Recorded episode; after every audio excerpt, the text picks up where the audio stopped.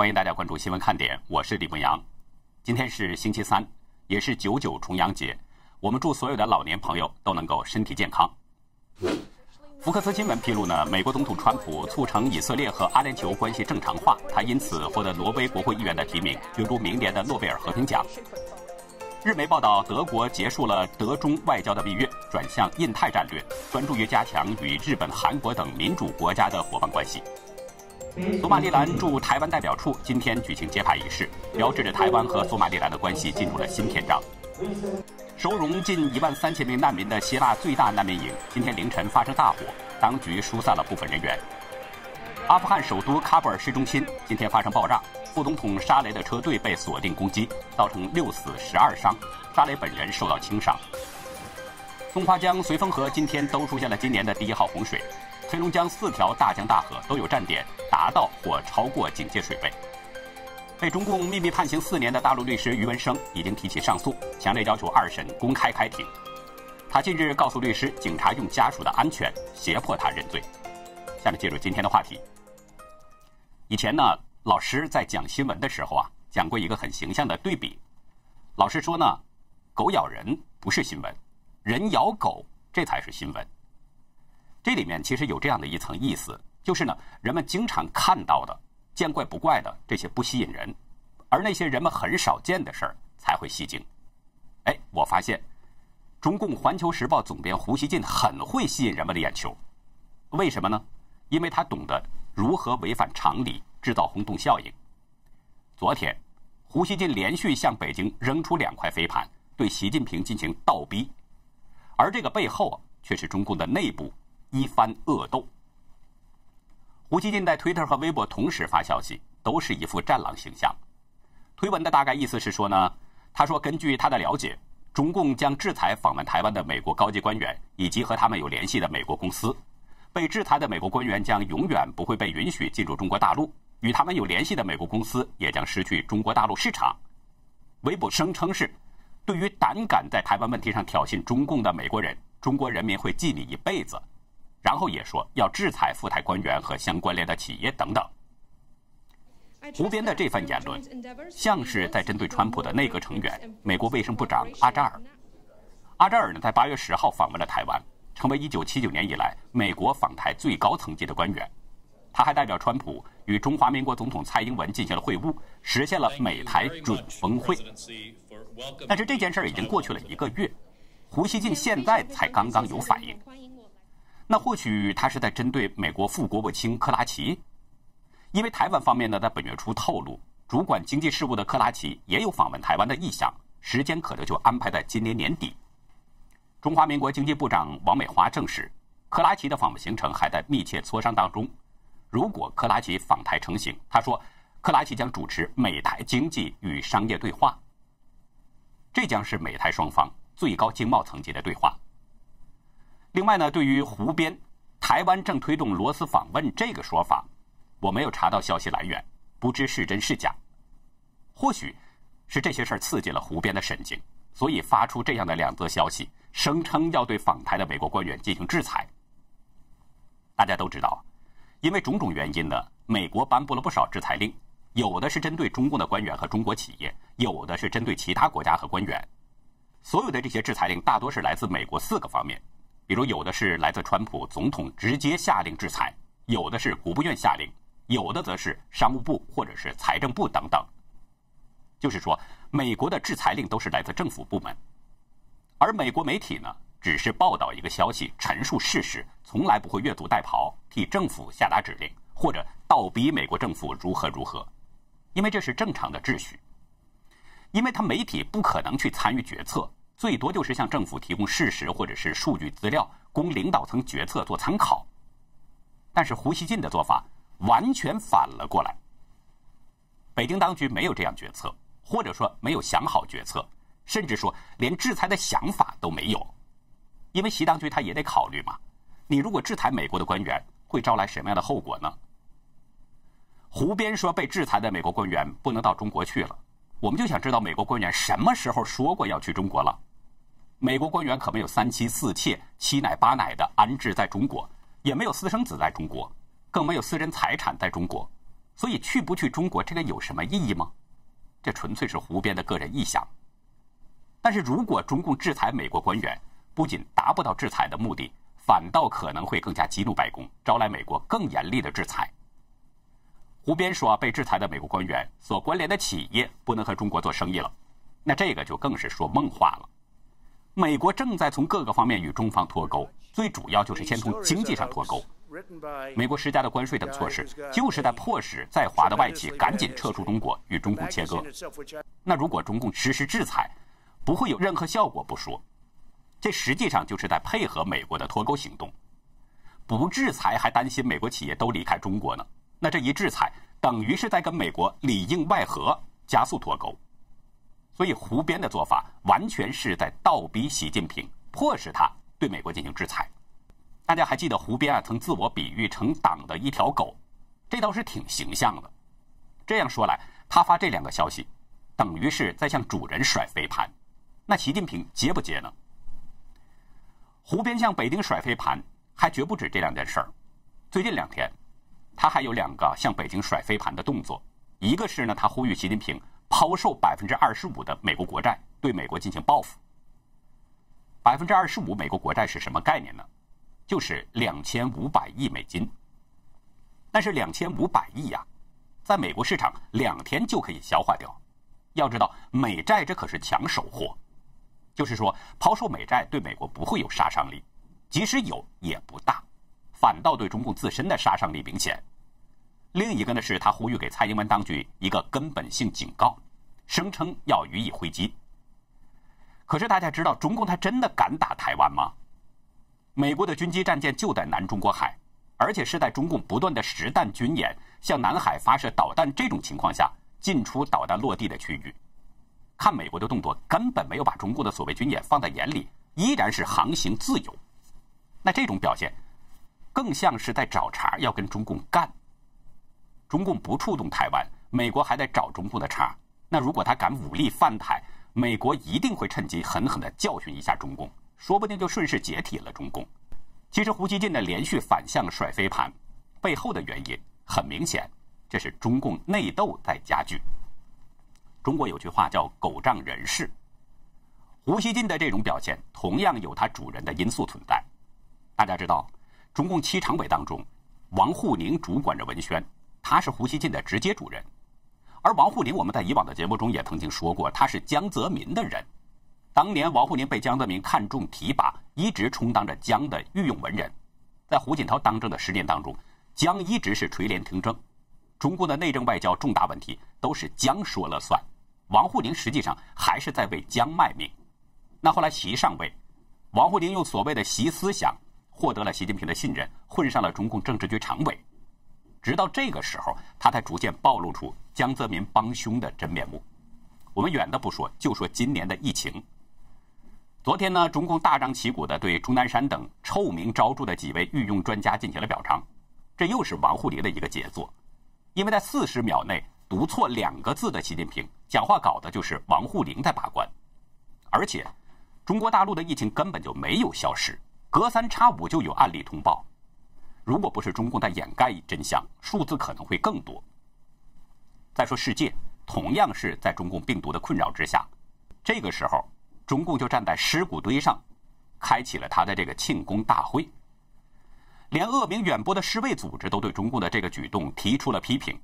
紧急项目执行主任瑞安指出，全球疫情仍然未结束，中国仍然有输入病例，所以现在没有自满的空间，再次爆发的风险一直存在。可是中共不仅不顾念死者家属的感受，反而极为高调的宣传。王沪宁是要通过媒体把这件事的影响弄到最大。因为影响越大，人们骂习的声音也就会越强。昨天我们已经说了民众的反应，这里就不再重复了，大家可以去看。就是说，王沪宁在疫情这个问题上给习近平挖了太多的坑，但是呢，北京当局似乎很受用，不知道是因为智商的问题，还是有其他的原因。大家还记得一月一号那天下午的五点三十八分，武汉公安局呢发出了查处李文亮等八位医生的通告，说他们造谣。就过了一个小时，中共官媒人民网就发出消息：武汉八名散布肺炎疫情谣言者被查处。紧接着，新华网和中共政法委的官网分别在八点三十九分和十点零二分也发表相关的内容。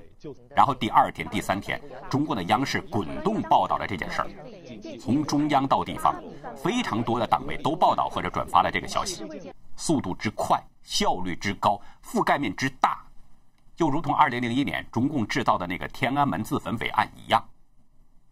中共全力报道查处李文亮等人，目的就是隐瞒疫情真相。随后，我们看到中共官媒在一月三号、五号和十一号都说未发现人传人和医护人员感染。到了一月十四号，中共官媒又说未发现人传人，不能排除有限人传人的可能，持续人传人的风险较低。到一月十九号，中共官媒又说病毒传染力不强，可防可控。所有中共官媒说的这一切，全都是假的。这个时候，疫情其实已经完全失控了，许许多多人已经开始指责中共隐瞒疫情了。特别是李文亮医生在二月六号染疫离世，六亿多人在微博上同时发出议论。但是王沪宁呢？他主管下的这个网信办开始大量删帖屏蔽相关的消息。中共病毒夺走了许许多多人的生命，许许多多人是家破人亡。但是二月二十六号，正在许多人还在死亡线挣扎、许多人尸骨未寒之际，王沪宁又主导出版了《大国战役》，吹嘘习近平作为大国领袖的为民情怀、使命担当、战略远见和卓越领导能力等等。王沪宁成功的把人们的骂声转嫁到了习近平的身上。三月十号，《人物》杂志专访了发哨子的人——武汉中心医院的艾芬医生。艾芬如实的讲述了自己的亲眼所见和亲身经历，人们可以从中总结出很多的经验教训。但是这篇文章又被全网封杀删除了。我们以前也谈过这个内容，大家也是可以回头去看。还有一件事不能不说，就是中共的病毒甩锅。开始呢是武汉市长在央视直接甩锅，下级甩给上级，后来又是官员甩给了专家，然后专家又回甩，就这么甩来甩去。这个锅最后甩到了美国这里。战狼赵立坚在三月十二号用中英文发推说呢，可能是美军把疫情带到了武汉，向美国甩锅，这不是单个人的行动，也不是少部分的行动。从中共各方面的声音来看，这是一次有计划的宣传攻势，因为嫁祸美国呢，可以转移人们对中共隐瞒疫情的追责。但是这个甩锅。却真正的激怒了美国。美国总统川普直到现在还会气愤的把病毒称为“中国病毒”，也是从这儿开始，美国对习近平不再客气了，对中共不再容忍了。可以说，王沪宁把国内的怒火成功引向了习近平，之后又成功把美国的枪口引向了习近平。就在王沪宁的运作之下，无论是在国际还是国内，矛头焦点都集中到了习近平身上。这应该说是江泽民和王沪宁对习近平最凶恶的反扑，但是习似乎并未察觉，还在相信王沪宁这个最大奸臣。习信任王沪宁，也正契合着中共灭亡的定数，因为中共要解体，一定得是千夫所指，万民唾骂。说北京亲小人呢，其实还不只是王沪宁这么一个，习近平的对立面并不少，但是这些人伪装的都不错，顺情说好话。时不时的还来一个低级红或者是高级黑，说远贤臣呢，眼前还真有一个最明显的实例。北京二中院今天正式公告，前华远集团董事长任志强将在后天上午，就是十一号上午九点半开庭。公告显示啊，当局指控他犯了四个罪名，其中包括贪污受贿等等。但是法广表示，任志强很可能是因为涉及批评习近平而获罪。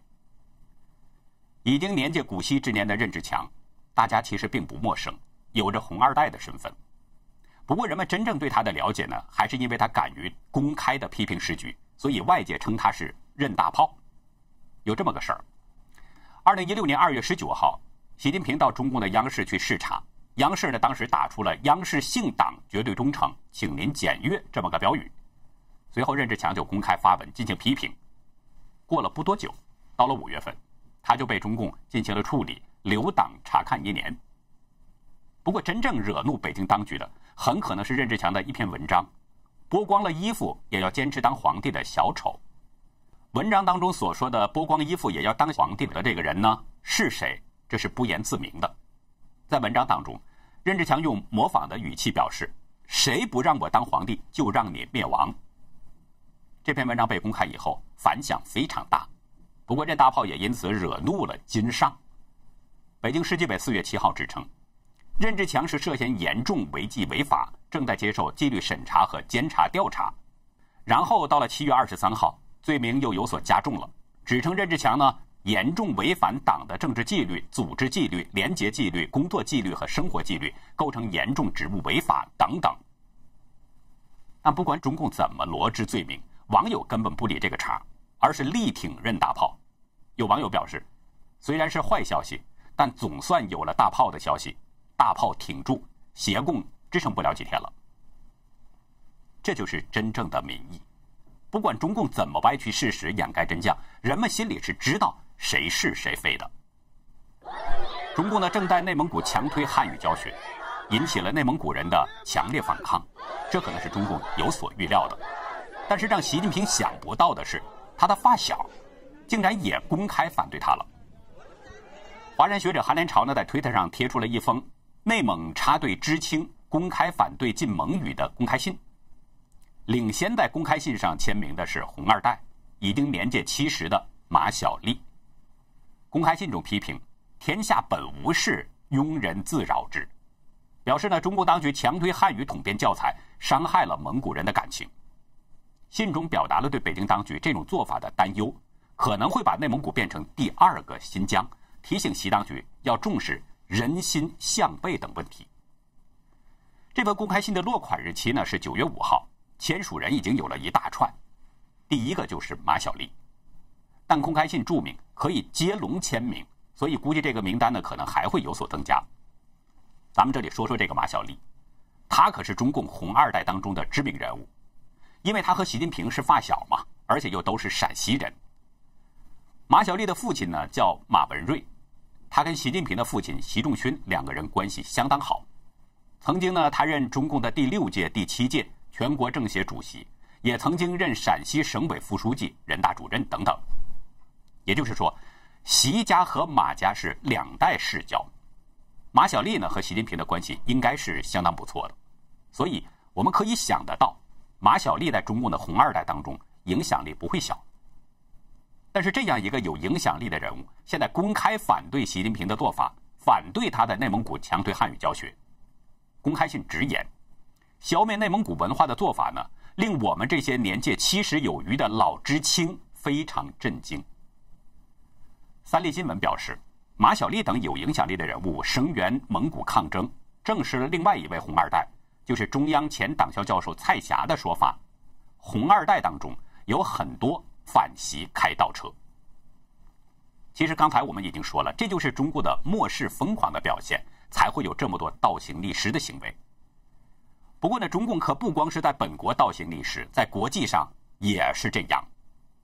我们知道，从今年六月开始，中印边境的情势就一直处于紧张状态。前天呢，边境线上甚至还响起了枪声，据说有十到十五声枪响。昨天，印度方面公布了一段视频，还有一些图片。视频中我们可以看到，中印两方士兵呢几乎是处于混战状态，发生了群殴，有人在挥动棍子形状的武器。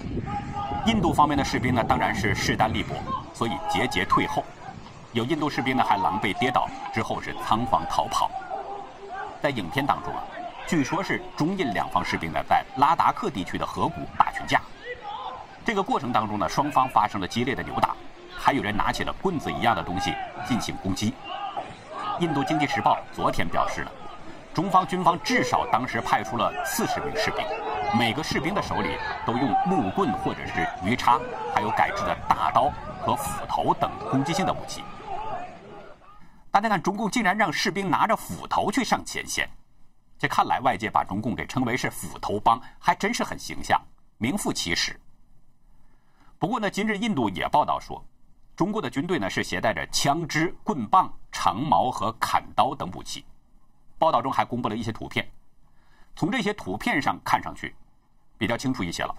中共士兵手里拿的是武器呢，是铁棍改制成的大刀，就像三国人物关羽使用的那种刀，长长的刀柄，前面是刀锋。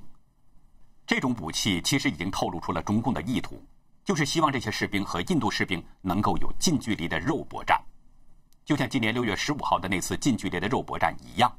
我们知道那次近距离肉搏，印度士兵死亡二十人，但是中共这边呢，始终不公布真实情况，伤亡名单至今仍然是个谜。